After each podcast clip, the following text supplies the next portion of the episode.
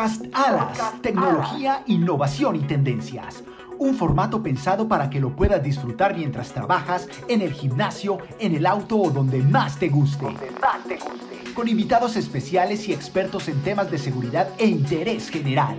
Podcast Alas, un producto de la Asociación Latinoamericana de Seguridad. Podcast Alas. Hola, muy buenas para quienes nos están escuchando desde el otro lado. Los está saludando en este momento Taeo Ospina y les quiero dar la bienvenida a otro episodio de nuestros podcast Alas. Les recuerdo que estamos en la tercera temporada.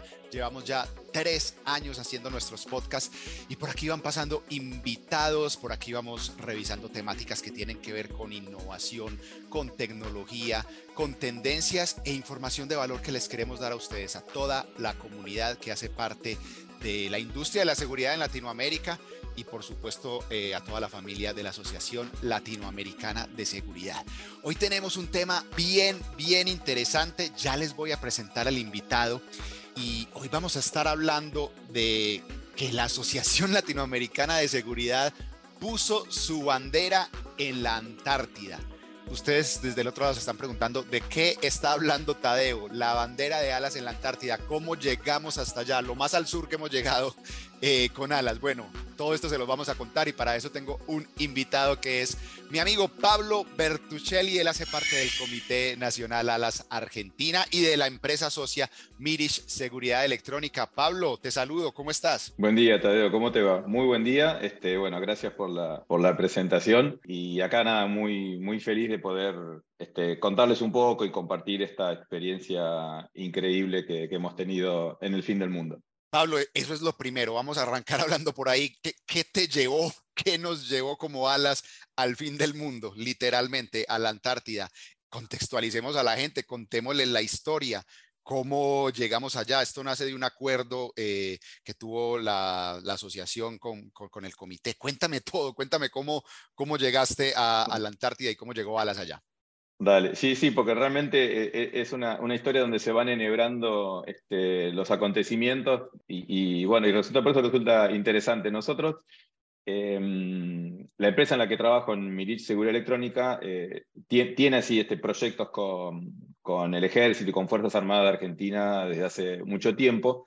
Entonces, a partir de esta relación, pudimos hacer un contacto con el, Comando Conjunto Antártico. Eso se abrevia COCO Antar. El Comando Conjunto Antártico es una de las pocas unidades en la Argentina donde las tres fuerzas, el Ejército, la Fuerza Aérea y la Marina, o la Armada, este, se unen para, para unificar y optimizar los recursos. Este, por ejemplo, en este caso en la Antártida eh, es mucho más eficiente tener un comando conjunto que combine las fuerzas aéreas, las fuerzas navales, la fuerza de tierra para poder este, trabajar en las bases que se establecen allá. Entonces, bueno, hicimos este, a través de, los contactos previos que tenía la empresa Milich, hicimos el contacto con comando conjunto y básicamente lo que hicimos fue con eh, el presidente del, año pasado, Sebastián Cazón, yo era el secretario del comité, fuimos a, charlar y ofrecer, eh, hacer cursos de capacitación de seguridad electrónica o de temas relacionados para el personal de las bases antárticas o para el personal del comando que esté aquí en, tierra, en el continente, como se le dice en Antártida. Nosotros somos el continente, eso me encantó. Y entonces, bueno, organizamos unos cursos remotos de diferentes temas, este, de, de incendio, de control de acceso, que les sirvió mucho como para inclusive sumar alguna información información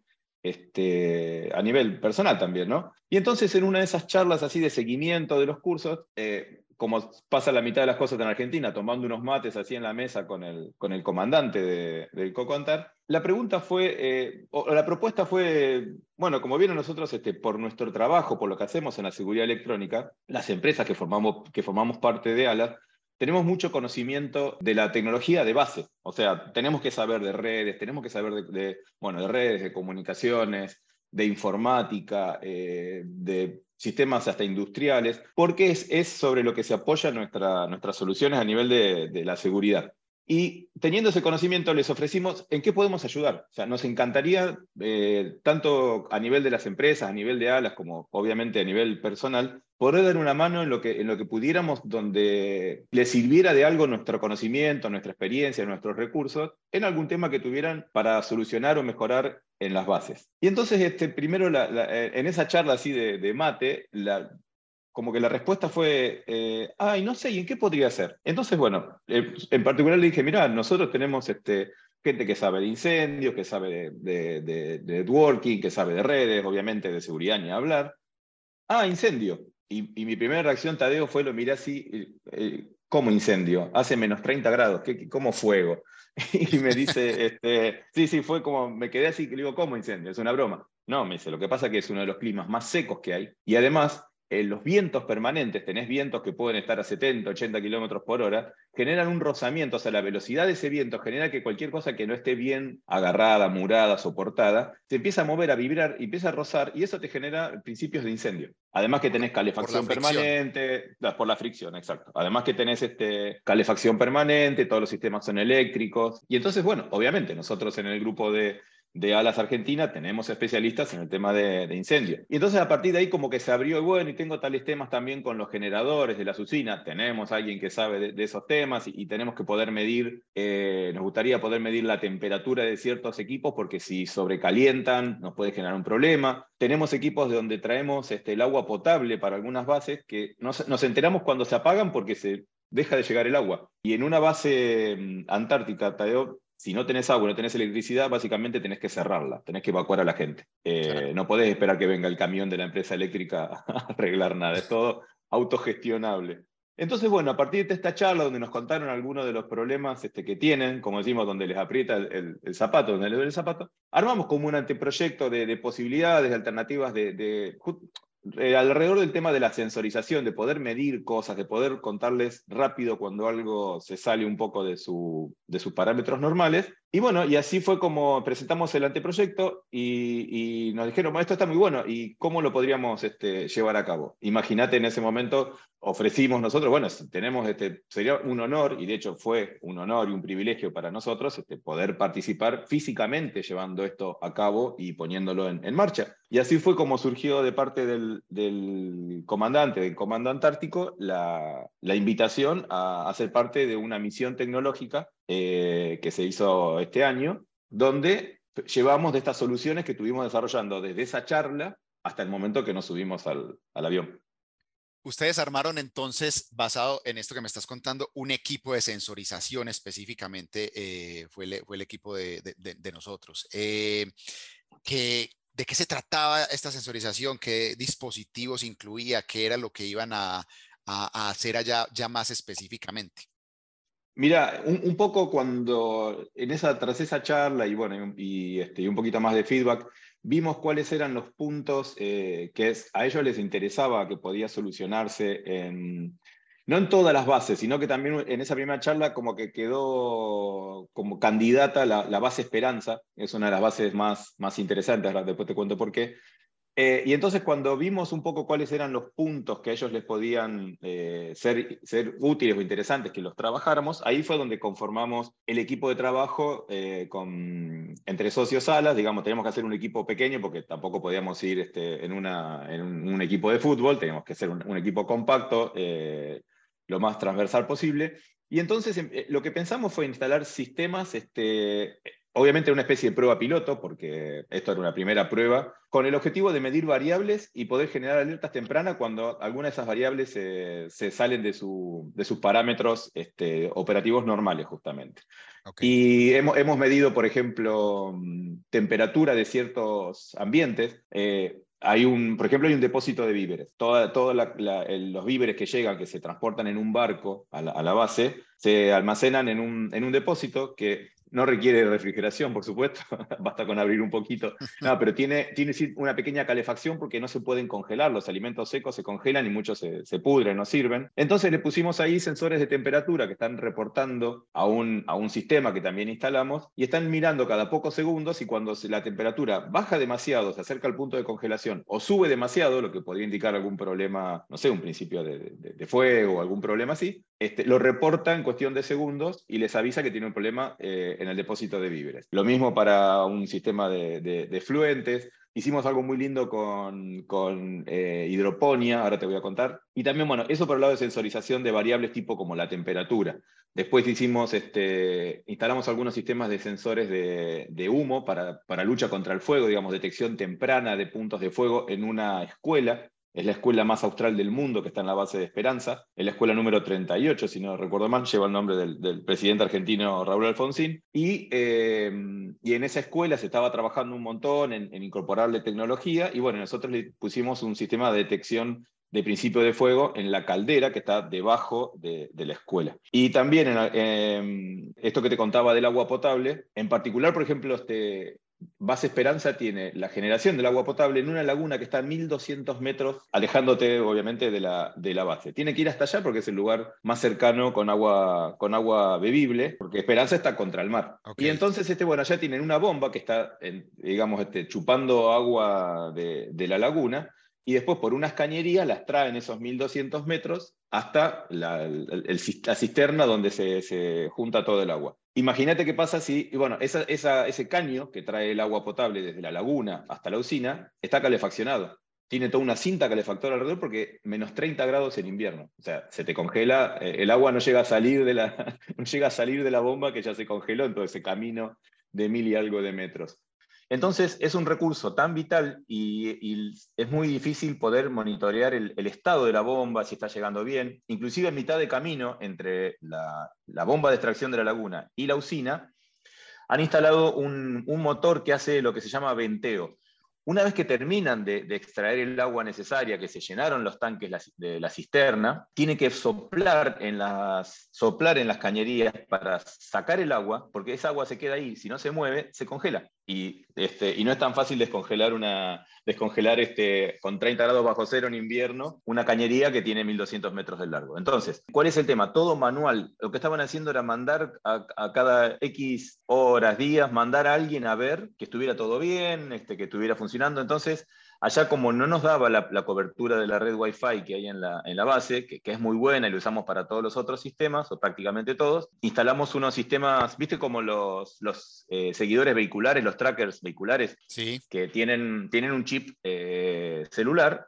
Entonces, usando la red de datos, que allá hay una de las empresas este, de celular de acá de Argentina, tiene, tiene una, una antena, ya una celda, eh, nos conectamos con, esa celda y le hacíamos la transmisión permanentemente, cada pocos minutos, del estado, si la bomba está funcionando, si la temperatura del lugar este, está bien, porque tiene como un sistema de calefacción para asegurarse que todo funcione si el motor no está trabado, si la alimentación está llegando, que todas esas son cosas que antes se enteraban cuando se quedaban sin agua y tenían que salir, este, digamos, siempre como corriendo atrás del problema. Acá lo que hemos intentado es poder anticiparles o ayudarles con información este, lo más temprana posible. Y así que bueno, eso y, después también trabajamos en ayudarles este, a, optimizar un poco los, el uso de los generadores, los, generadores eléctricos que digamos nada, que mueven la base, como te decía, el 100% de, de la energía, hoy prácticamente el 100 se genera era con motores diésel gigantescos.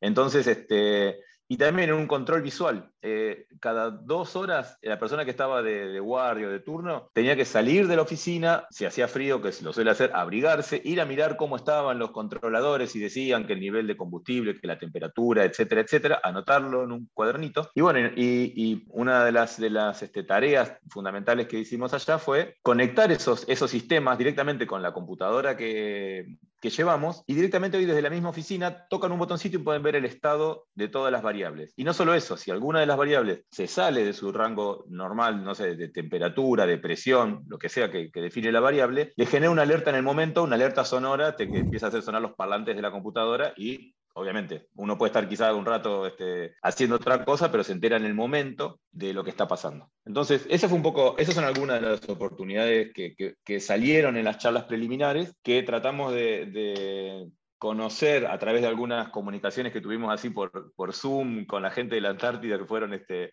imagínate, nosotros le queríamos preguntar todo, Tadeo, porque no, no sabes con qué te encontrás.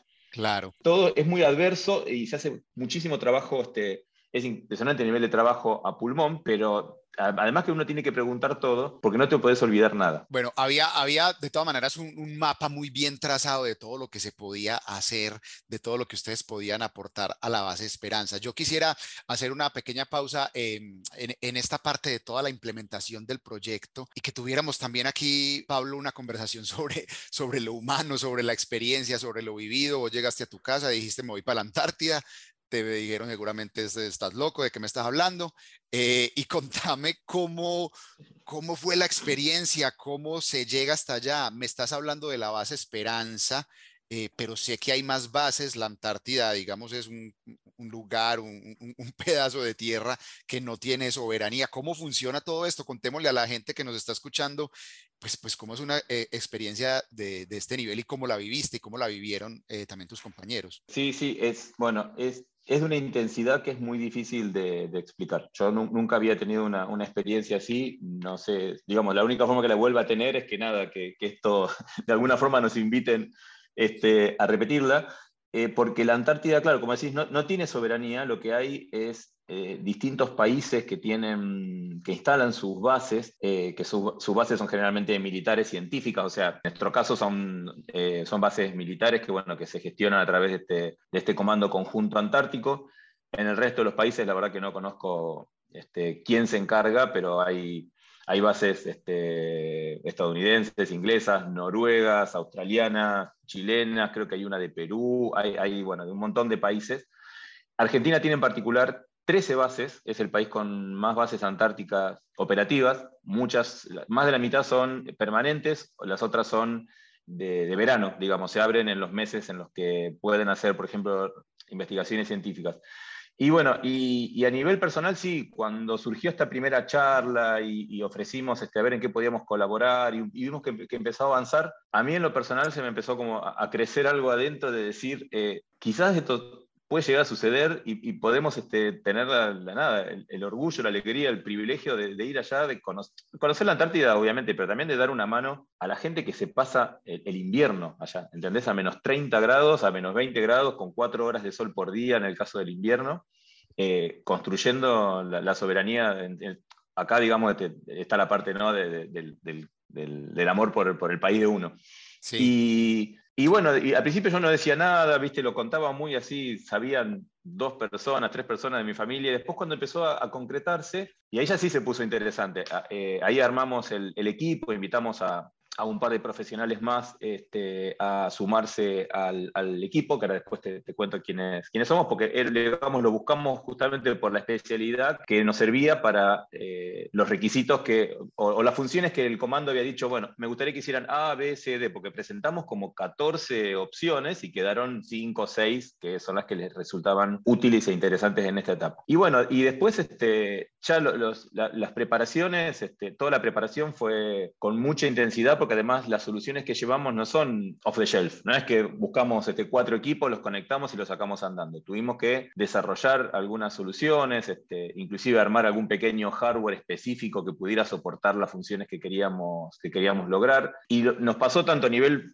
profesional como a nivel personal, el nivel de incertidumbre antes de viajar, Tadeo, es, es altísimo porque a nivel profesional vos decís, bueno, quizás llego allá y todo esto que estoy planeando me miran y me dicen, no, esto acá no funciona. Claro. Y, y entonces te este, preguntamos todo lo que podíamos. Yo creo que los hemos aburrido a esta gente con la cantidad de preguntas que les hacíamos, pero queríamos prepararnos para todo. Y me acuerdo que en una de las charlas que tuvimos con el comandante, nos dijo, eh, allá acuérdense que en la Antártida no hay ferretería. O sea, ferretería aquí es donde te compras las herramientas, los tornillos. Eh, o sea, no hay. No es que vas a un negocio porque te faltaron, uy, me olvidé una, una perforadora, un taladro. O sea, lo que no llevaste no, existe. Lo que, no llevaste no existe, exactamente. Entonces hicimos listas de cosas. Creo que llevamos, éramos cuatro, llevamos cinco taladros, me parece. Pero, viste, no queríamos que nos faltara nada. Este, sí, no, destornilladores creo que había una colección que habíamos llevado, por ejemplo. Pero teníamos que estar preparados para, para todo y cuando... Eh, cuando empezó ya a concretarse, bueno, ahí empezaron ya los nervios personales. Imagínate que un día nos, avisaron que teníamos que ir a la, base aérea de donde salía el vuelo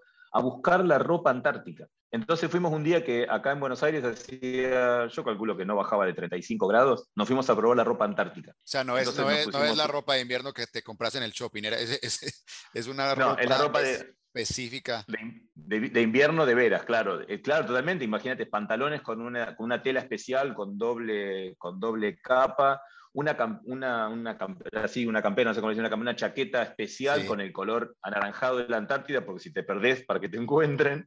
este, unos zapatos antárticos, unas botas con doble, doble, eh, doble base, como para resistir cualquier tipo de frío. No, imagínate que, bueno, entonces cuando ya todo eso se empezaba a avanzar y a concretar, y ya estábamos todos así, los del equipo, muy movilizados, muy este, felices y movilizados, porque, bueno, veíamos que ya, viste, la cosa se ponía en, en concreto. Trabajamos muchísimo, estuvimos todo el verano eh, avanzando, avanzando con esto, hubo un par de, de veces que nos decían, por ejemplo, bueno, miren, la, la semana que viene salimos. Y uno se empieza a preparar, a preparar el bolso, a saludar a la familia. Bueno, no, se suspendió, salimos tal día.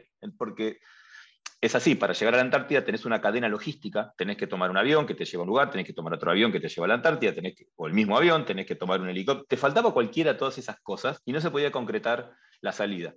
Y un Entonces, tema este meteorológico en contra te, tumba todo, me imagino. Además, para, para, de las bases antárticas en Argentina, hay una, de, en Antártida, eh, hay una sola de las bases argentinas que tiene aeropuerto hoy en día, que es la base Marambio. Y la base Marambio está como en una superficie eh, un poco elevada, que a veces pasa que una nube, entre comillas, se apoya sobre la, sobre la base y se pierde la visibilidad. Vos pensás que, por ejemplo, en un avión comercial tenés todos sistemas de aproximación, etcétera, que bueno, no te digo que vuelan solos, hay un piloto que vale muchísimo, que sirve que, lleva toda la función, pero tenés como ayudas a la navegación. Eh, en estos sistemas la parte visual es fundamental y entonces nada, te pasa eso, que si una nube se apoya sobre la base Marambio, no se ve la pista. Entonces ha pasado a veces que el avión iba, este, estaba aproximándose, bajaba la nube, no podía volar, daba un par de vueltas a ver si la nube se levantaba o el viento la arrastraba, no había forma y el avión tenía que volver. O sea, es muy normal que pase eso. Entonces, este, nada, el, tema de llegar eh, ya tiene un,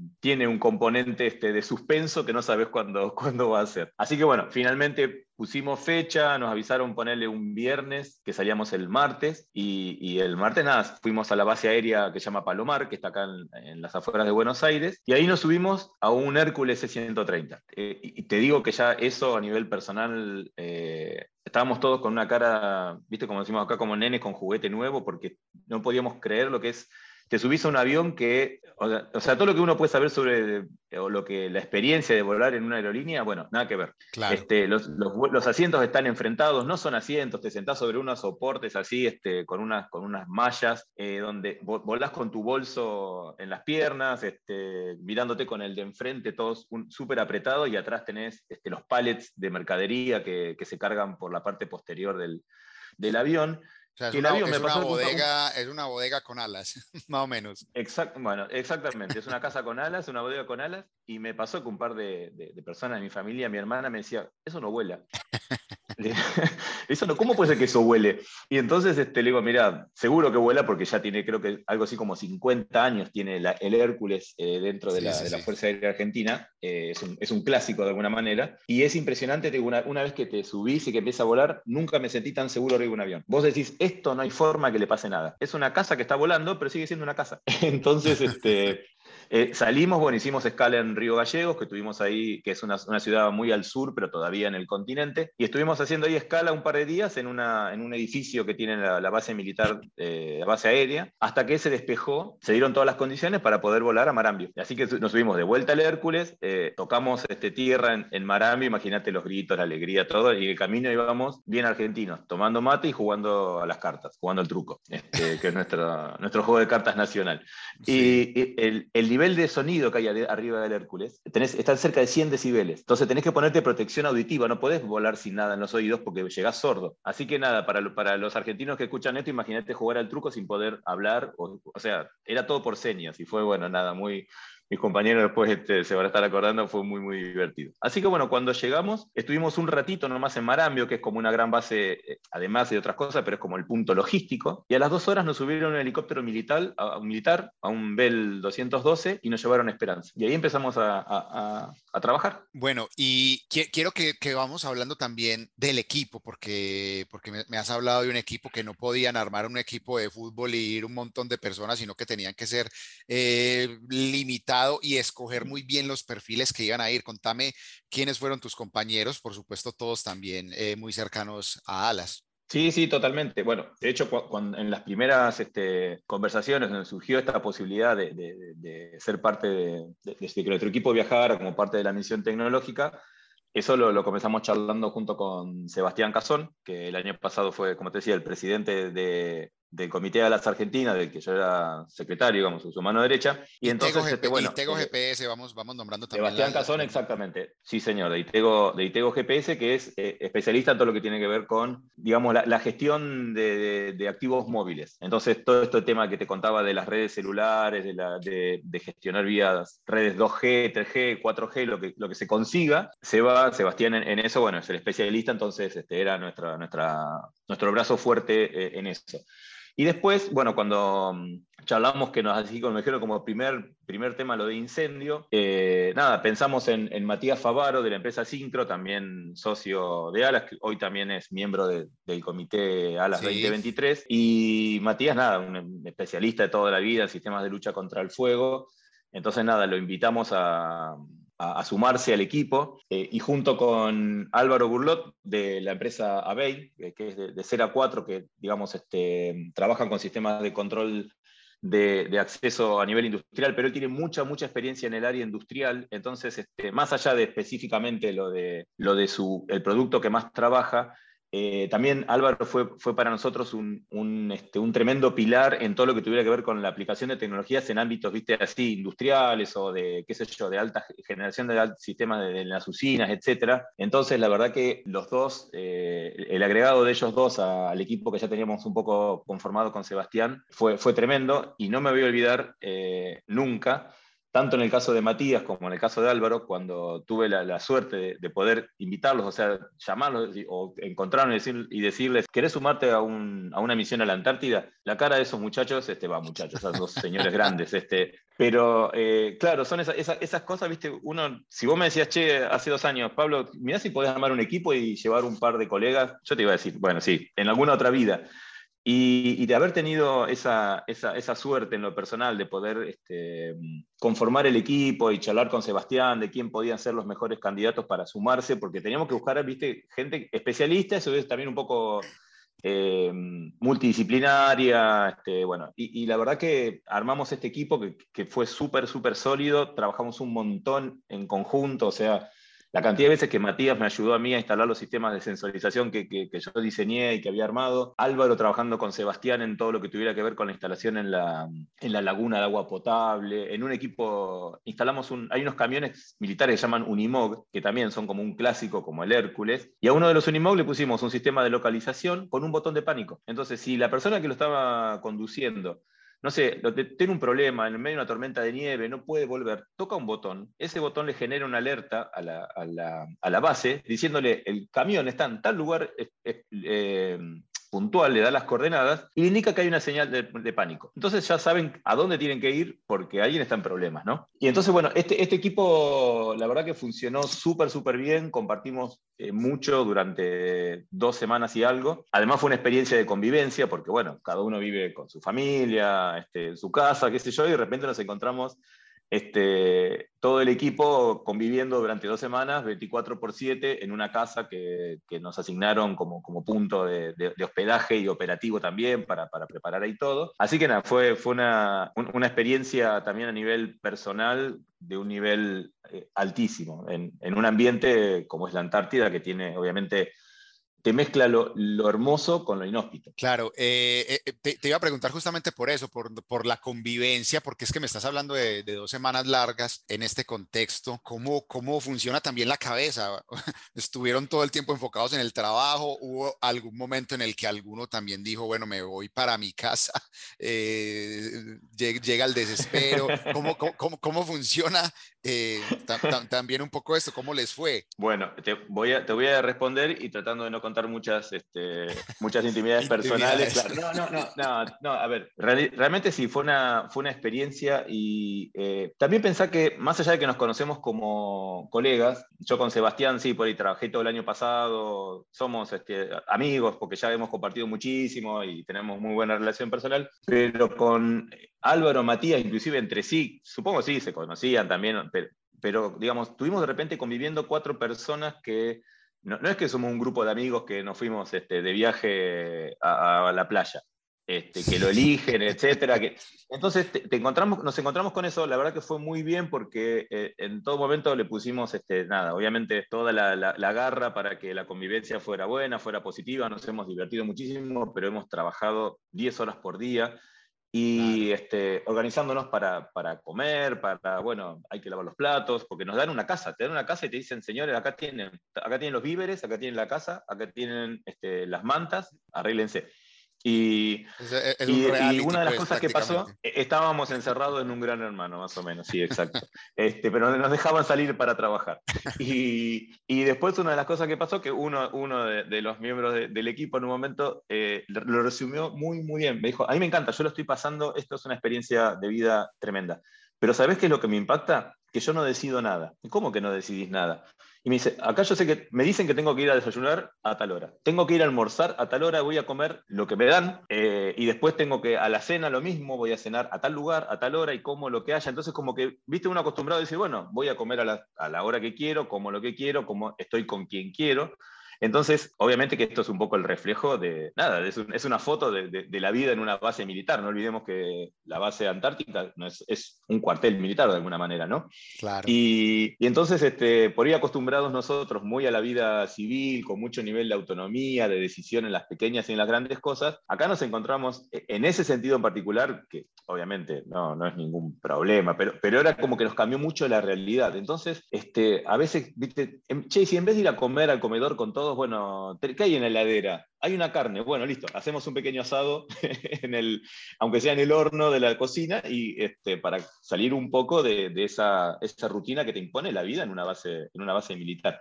Pero después la verdad que, que nos llevamos súper bien, nos organizamos, como te digo, éramos cuatro, cinco, porque teníamos ahí este, un, invitado de otro, de otro de los equipos, viviendo, viviendo juntos, organizándonos con, con el desayuno y, este, que los platos, que la ropa, que bueno. Bueno, y, otro tema, además del equipo nuestro, digamos, de la convivencia en nuestra casa, una de las cosas que, que a, todos nos, nos dejó este, muy así, este, nada, muy, muy contentos es la relación con todo el personal de la base, con el personal, son todos militares, este, y algunos son, muchos son especialistas en sus áreas, eh, y la verdad que cómo colaboraron con nosotros, cómo, cómo trabajaron codo a codo, nos ayudaron, estaban atentos. Eh, en muchos casos el, el, agradecimiento por lo que estábamos haciendo, porque se dieron cuenta que lo que íbamos a hacer era tratar de ayudarles a, a obtener información que les pudiera servir para nada, para vivir mejor, para ayudar a la, a la vida en la base y evitar inclusive algún, algún problema siempre que fuera posible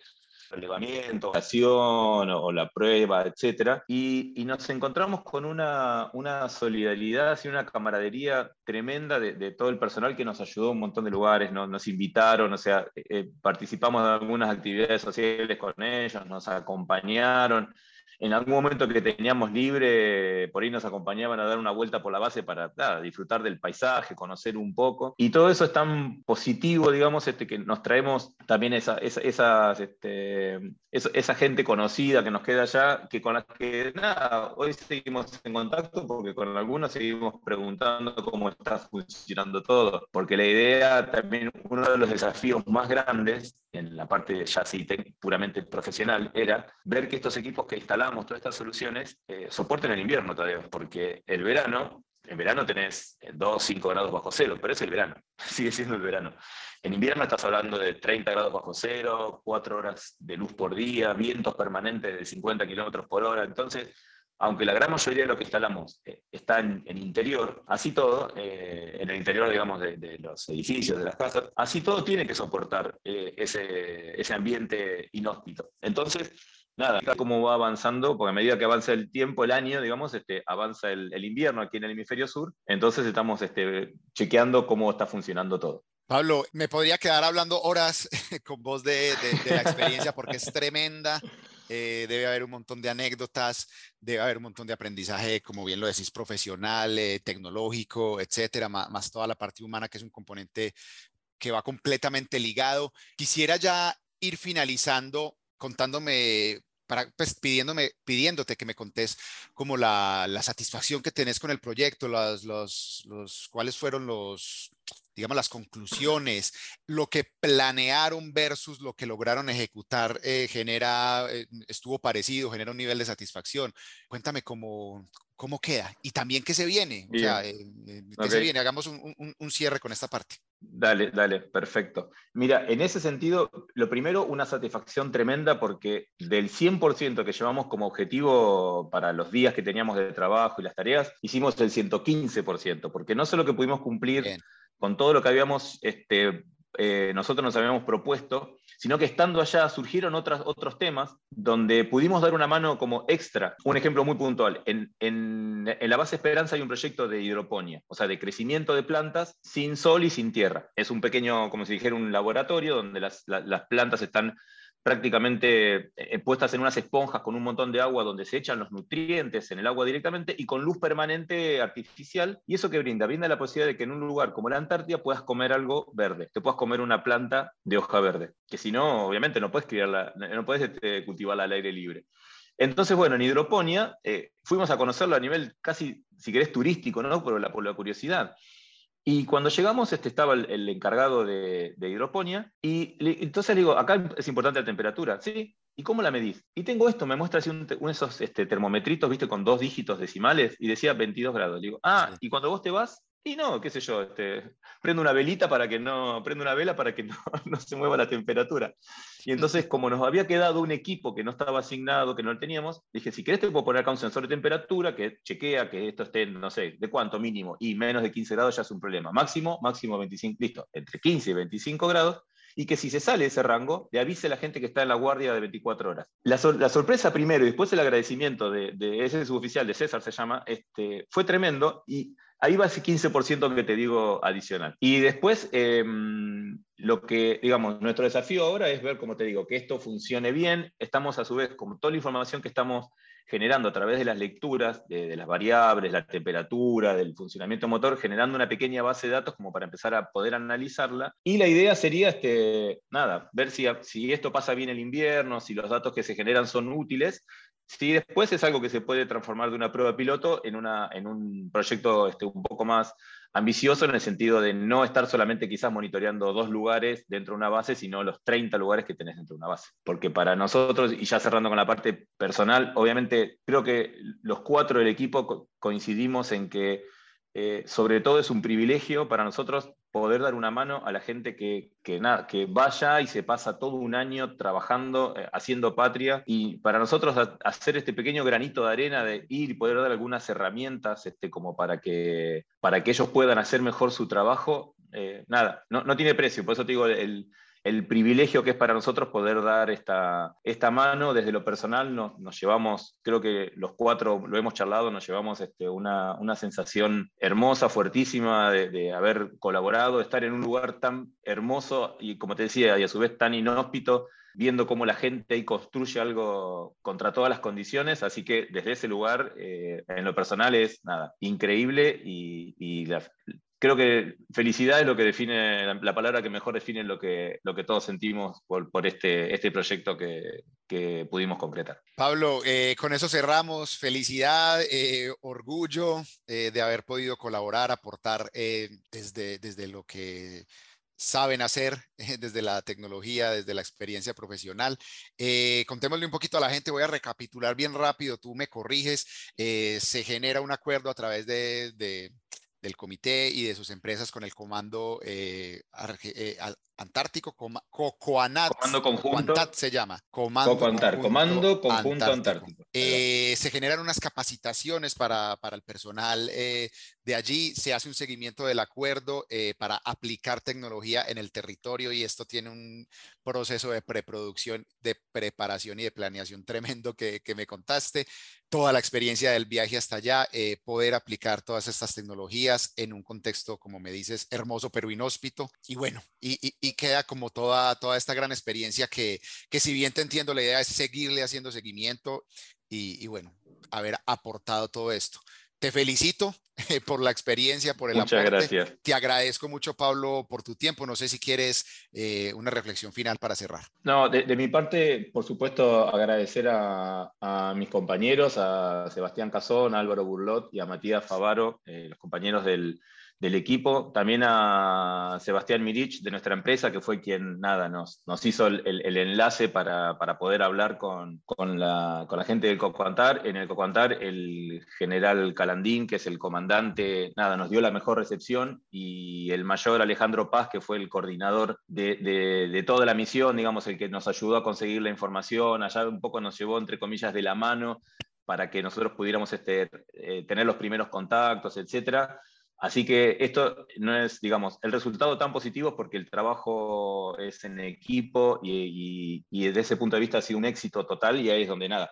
Es, digamos, ahí vemos también como lo mismo que pasa en Alas, ¿no? que la unión hace la fuerza. Entonces, quiero, quiero cerrar esto, nada, sobre todo agradeciendo a mis compañeros de equipo y a quienes hicieron posible que todo esto, quienes hicieron que todo esto fuera posible y, nada, de vuelta, agradecido y feliz lo resume perfectamente, Tadeo. Y gracias por, por esta oportunidad de contarlo. Gracias a ti, Pablo. Eh, llegamos entonces al final de otro episodio de nuestros podcast Alas. Estuvimos hablando con Pablo Bertuccelli. Mandamos un saludo a todo el equipo que aquí Pablo acaba de mencionar, que estuvo eh, pues en una misión sin precedentes, la verdad. Eh, y que nos pone muy contento poder contar este tipo de historias en los espacios de Alas. Hoy en nuestro podcast también vamos a estar haciendo artículos sobre esto. Eh, estén pendientes de Noticias Alas. Bueno, tenemos muchos eh, medios para contarles todo lo que hacemos en Alas, todo lo que hacen nuestros socios, nuestros comités. Nos escuchamos entonces en una próxima ocasión. Hasta luego.